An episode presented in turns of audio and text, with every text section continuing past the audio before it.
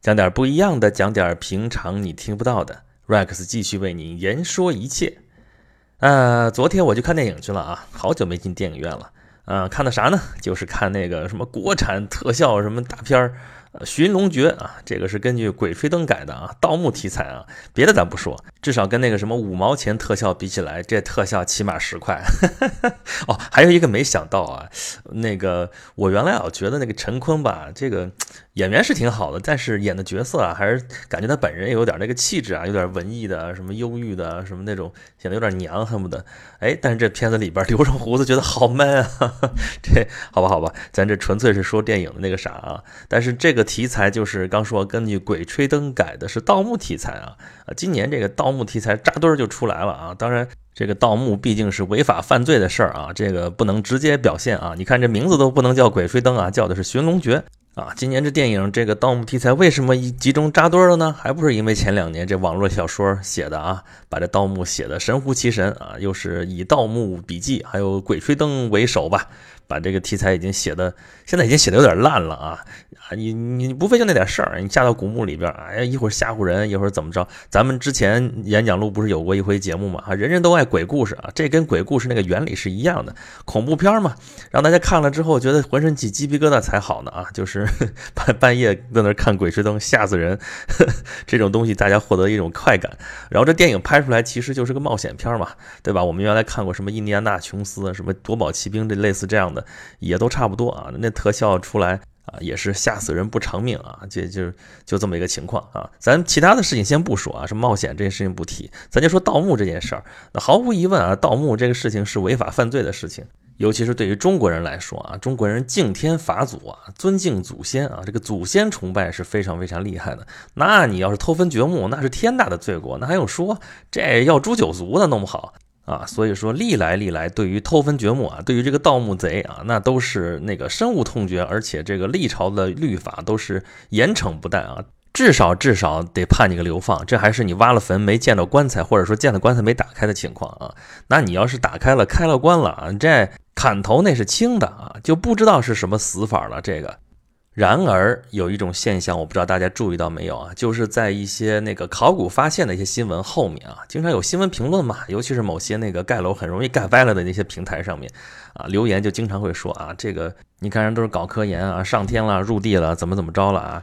这个咱们这都好吧？那你拿着钱干嘛去了？偷坟掘墓啊，干这种缺德事儿，怎么怎么着啊？还说人家的科技都是面向未来啊，咱们这就都是面向过去啊，都是干这种还是那个偷坟掘墓啊，怎么怎么着这些事儿，就这种话啊。且不说这种话说出来，其实要我说，就是宣泄情绪的这个成分是比占的比较多的。有些人就是习惯性的喷，而且看到这种新闻就就喷啊。啊，这种话本来不值一驳啊，但是确确实实对我们这个考古工作者确实有点不太公平。你说这考古跟盗墓放在一起说这事儿吧，哎，其实长得是有点像，但是根本上是完全不同的。考古跟盗墓第一条不同，那当然是考古是合法的，盗墓是非法的呀，这还用说吗？这事儿盗墓贼自己最清楚啊，而且这也太清楚了，这个知道自己逮着就完蛋了。所以你看，盗墓啊，盗墓啊都全是偷偷摸摸的盗啊。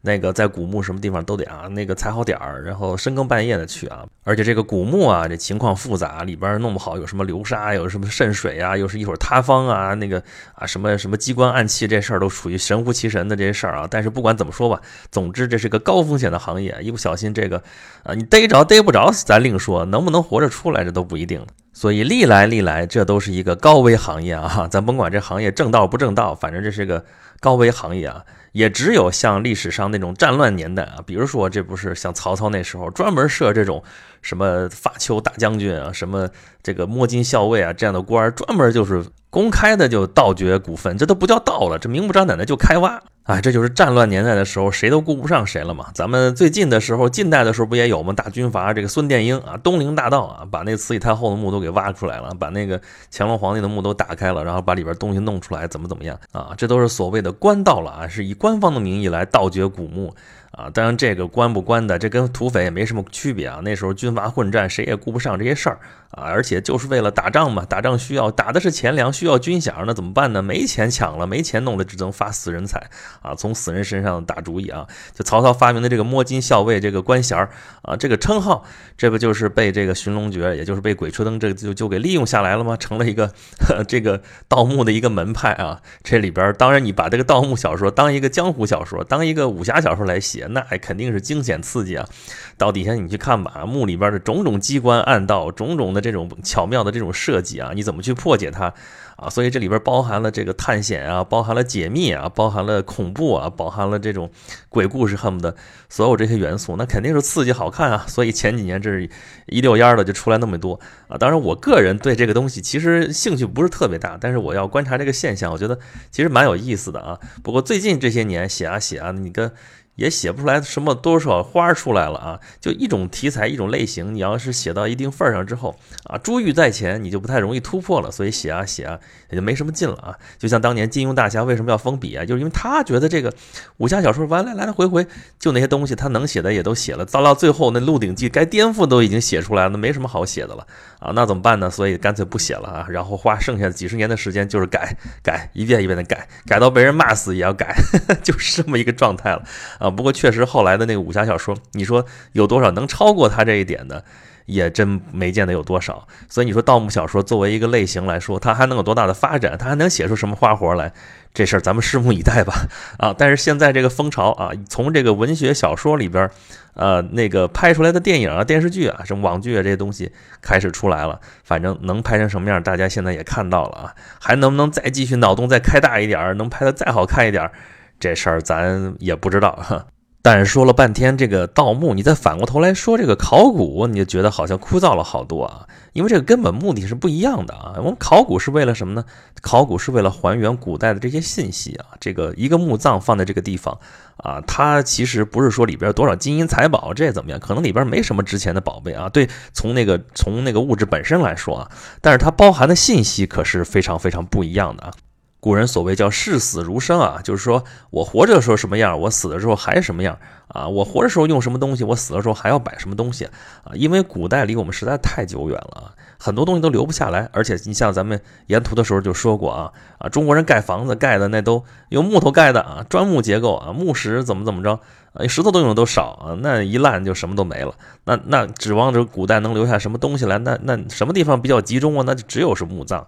啊，你说说起来也挺委屈的啊！你说那个考古人员都是偷坟掘墓，人家不止挖坟呢，对吧？人家还挖什么城墙遗址啊，还挖什么挖什么人类活动遗址啊，什么啊烧瓷器的窑啊，还有什么其他这地方，不只是挖墓啊，所以不能老说人家偷坟掘墓啊。但是这些遗址那能留下来的那就太少太少了。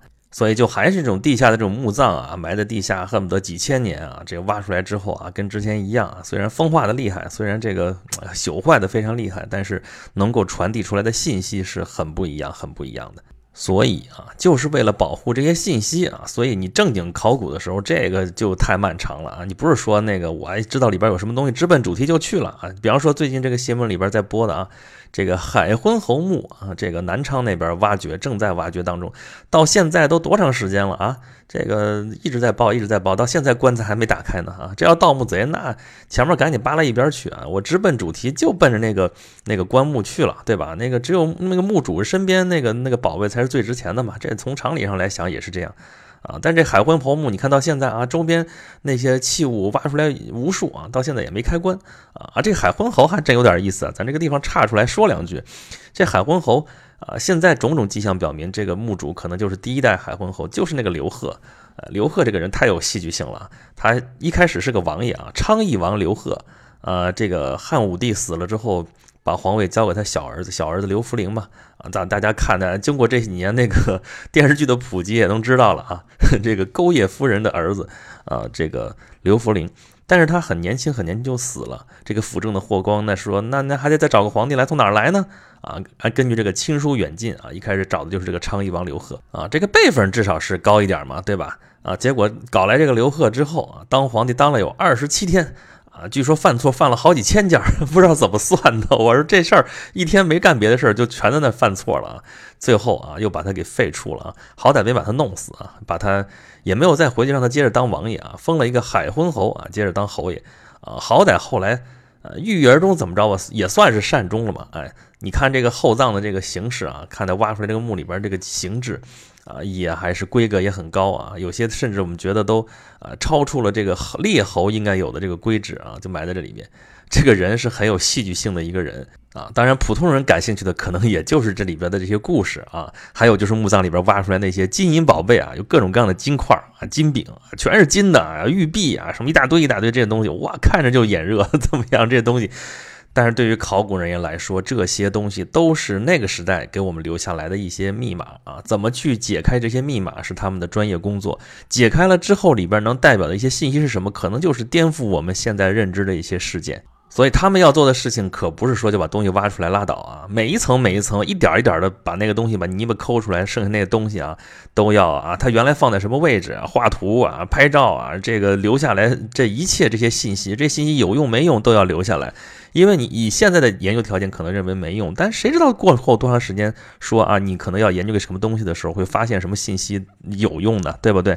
所以他们能做的就是说，尽量保留这种原始的这种信息，不去破坏它啊，然后再一层一层抽丝剥茧，把里边东西给挖掘出来，这是他们要干的事情。但是盗墓就不一样了啊！盗墓那是要把这个墓葬整个挖出来，然后把里边值钱东西搬走拉倒。那搬不走的，那你再值钱搬不走，那就是废物，对吧？然后里边那些那个什么瓶瓶罐罐什么的，这个不值钱的，他们觉得不值钱的，该扔的就扔，该碎的就碎了啊！而且对于考古人来说，可能最大的损坏在于什么地方呢？啊，就是那些器物本来摆放的位置都是有规规矩矩的啊，对吧？都是那个时代的一些规则啊。现在这盗墓贼进去之后，一通乱弄，就这位置就变了，位置变。了之后，所中传达出来的信息也就不一样了，这真的是太可惜了啊！尤其是我们建国之后，就是在那个开挖了那个定陵之后，就十三陵里边的定陵啊，这个去过啊，在到北京来十三陵之后，这个定陵地宫现在是开放的，这个是我们主动开挖的这个帝王陵啊。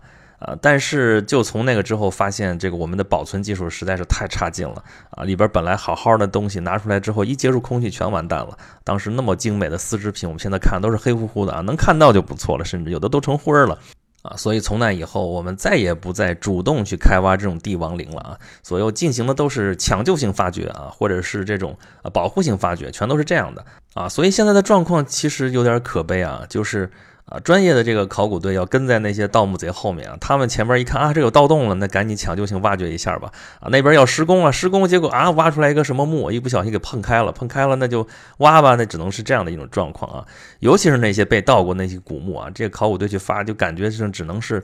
啊，收取一点残羹冷炙啊，什么什么这些事情，比如说，呃，当年那个什么秦宫一号大墓啊，这个墓主人现在证明基本上可以确认是这个秦始皇的十八代祖宗啊，就这么一个呃大墓，这个大墓是目前我们挖掘到的规模也是最大的一个古墓啊，这里边。啊，我们当开始挖的时候，结果就发现上边有二百四十多个盗洞啊！这个历朝历代的盗洞都有啊！这个盗洞的年代，这个是个盗洞本身都成了考古的一部分了。你能你能检测到什么唐代的盗洞？这是不是它本身也是一个文物了？是不是？我估计以后要是弄个什么盗墓文化博物馆什么的，这也用得上。所以你看，我们考古考的是这个历史文化、历史信息啊，这个盗墓盗的是金银财宝，盗的是这个啊人的贪欲啊，这就完全不是一回事儿。那你要再接着说，接着往下问的话，说啊，你考古就算知道过去的事儿有什么用呢？啊，这就是前面咱们说那些人骂的那个问题了，对吧？你这考古知道老祖宗那些人怎么活的，对我们现在人有什么关系呢？啊，你又不能这文物拿出来也不能卖，也不能倒的，这都是国家文物，那你说还有什么意义？在这些人看来，这就没有实用价值的东西，就是没有用的东西。这个真的是太实用主义了哈！你既然说实用，那咱就说实用主义，这太实用主义了，这也太功利性了。如果这么看的话，那咱们现在搞的很多学问全都不要再去搞它了，对吧？啊，有多少这个最基础、最基础的这些学科都是无用之学啊？至少在他刚刚研究出来的的时候，觉得就是没有用处的啊！谁知道你事后什么时候会有用处呢？就跟刚才说那个考古，你保留那些古代的信息一样啊，挖出来这东西在哪儿？你说在哪儿这个事情，你当时你也不知道它到底意味着什么，但是过后你的研究再回头找的时候，你如果没有留下这个信息的话。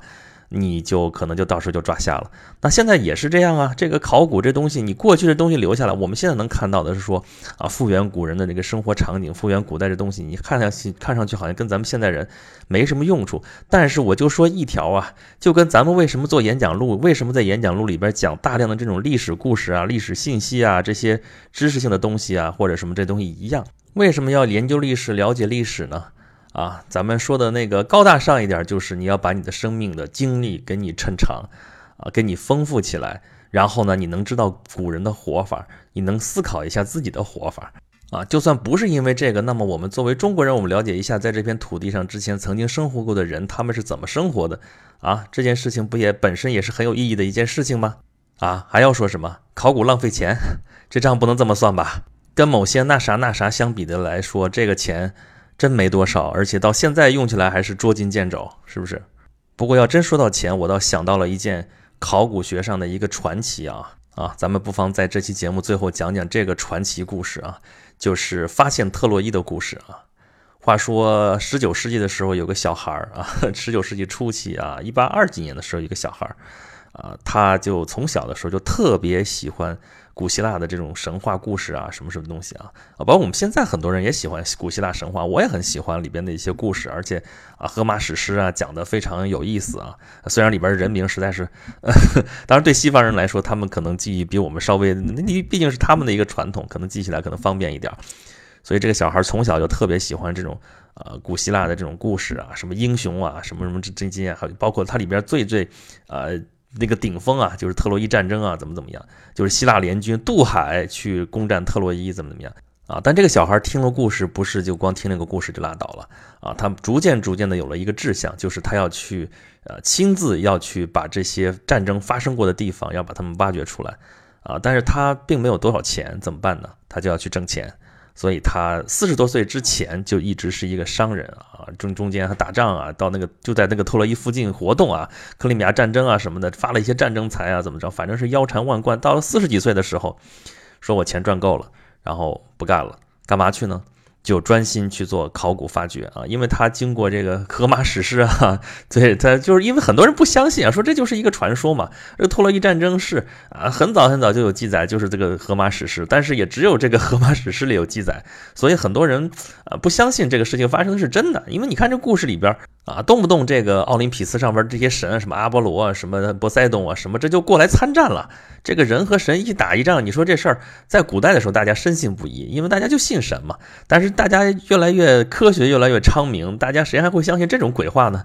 啊，所以说就不相信说这是真的啊。原来是从原来的深信不疑变成了高度怀疑，包括我们现在也是对我们的神话故事很多什么精卫填海、夸父追日，我们觉得这都。啊，真的吗？是真的吗？但是这个这个这个人叫施里曼啊，就是海因里希·施里曼，他就是坚信不疑啊。然后现在有了钱了，终于，然后他就根据这个史那个史诗上的记载，就去发掘，就在土耳其，现在这个土耳其啊，正在打仗的土耳其那儿哈，当然打仗没打打在那头，就在土耳其的地中海沿岸的一些地方，根据那个记载，最有可能的地方就在那儿挖掘啊，就有钱了嘛，就去发掘。啊，挖来挖去，一开始也没有什么啊突破性的进展啊。就在他准备放弃的时候，最后一天，结果发现，哎，这个土里边有金属的光泽，然后这个往里边挖，往下挖，终于发现了一个巨大的金库。用他的话说，这就是普里阿莫斯的宝藏。普里阿莫斯就是特洛伊战争时候的特洛伊的国王，那个比较悲惨的国王啊，死了自己所有的儿子的那个国王啊，他的最著名的儿子就叫赫克托尔。啊，于是后来他一宣布啊，震惊世界，说我发现了特洛伊啊。当然，他做的那些事情有些其实按现在的考古学来说啊，不讲规矩的啊，因为他有点破坏性啊。但是当时考古学还并没有那么严谨啊，所以也有情可原啊啊。而且他发现的那个遗址啊，他发现的什么普里阿莫斯的宝藏什么的，据后来的进一步研究发现，根本不是特洛伊战争发生那个时代那一个那一个地层的啊。所以说他其实从年代上来说，他弄错了。啊，但是不管怎么样啊，发现特洛伊的这件事情是考古学上的一个非常有名的一个传奇，而且也特别准确的诠释了说考古学和这个啊这个偷坟掘墓这个盗墓有怎样的一个区别啊。大概十九世纪的时候，我们知道到处都有这种人去发现这种东西，中间做的破坏也很多，包括到我们啊中国来那个盗宝的那些外国的这些什么什么也也不少。啊，但是它慢慢的就这样发展起来，这个考古学是越来越清楚的表明啊，它是一门非常严谨的科学，它要做的事情，它的目的啊，就是要沟通现在的我们和过去的人类啊，这是一个非常高大上的一个事业，对吧？那你说盗墓，你能怎么能跟它相提并论呢？啊，但是不管怎么说吧，这个盗墓至少给我们提供了盗墓小说，让很多人还是觉得看得很过瘾哈，这也算是对文化产生了某种价值吧。好吧，有关于考古，有关于盗墓，咱们今天就聊这些啊。大家听完了之后有什么想法，有什么意见，欢迎找我吐槽啊。怎么找我？就是关注我的微信公众号“轩辕十四工作室”，然后就可以尽情的吐槽了。好吧，咱们今天就说到这儿了，咱们下次再见。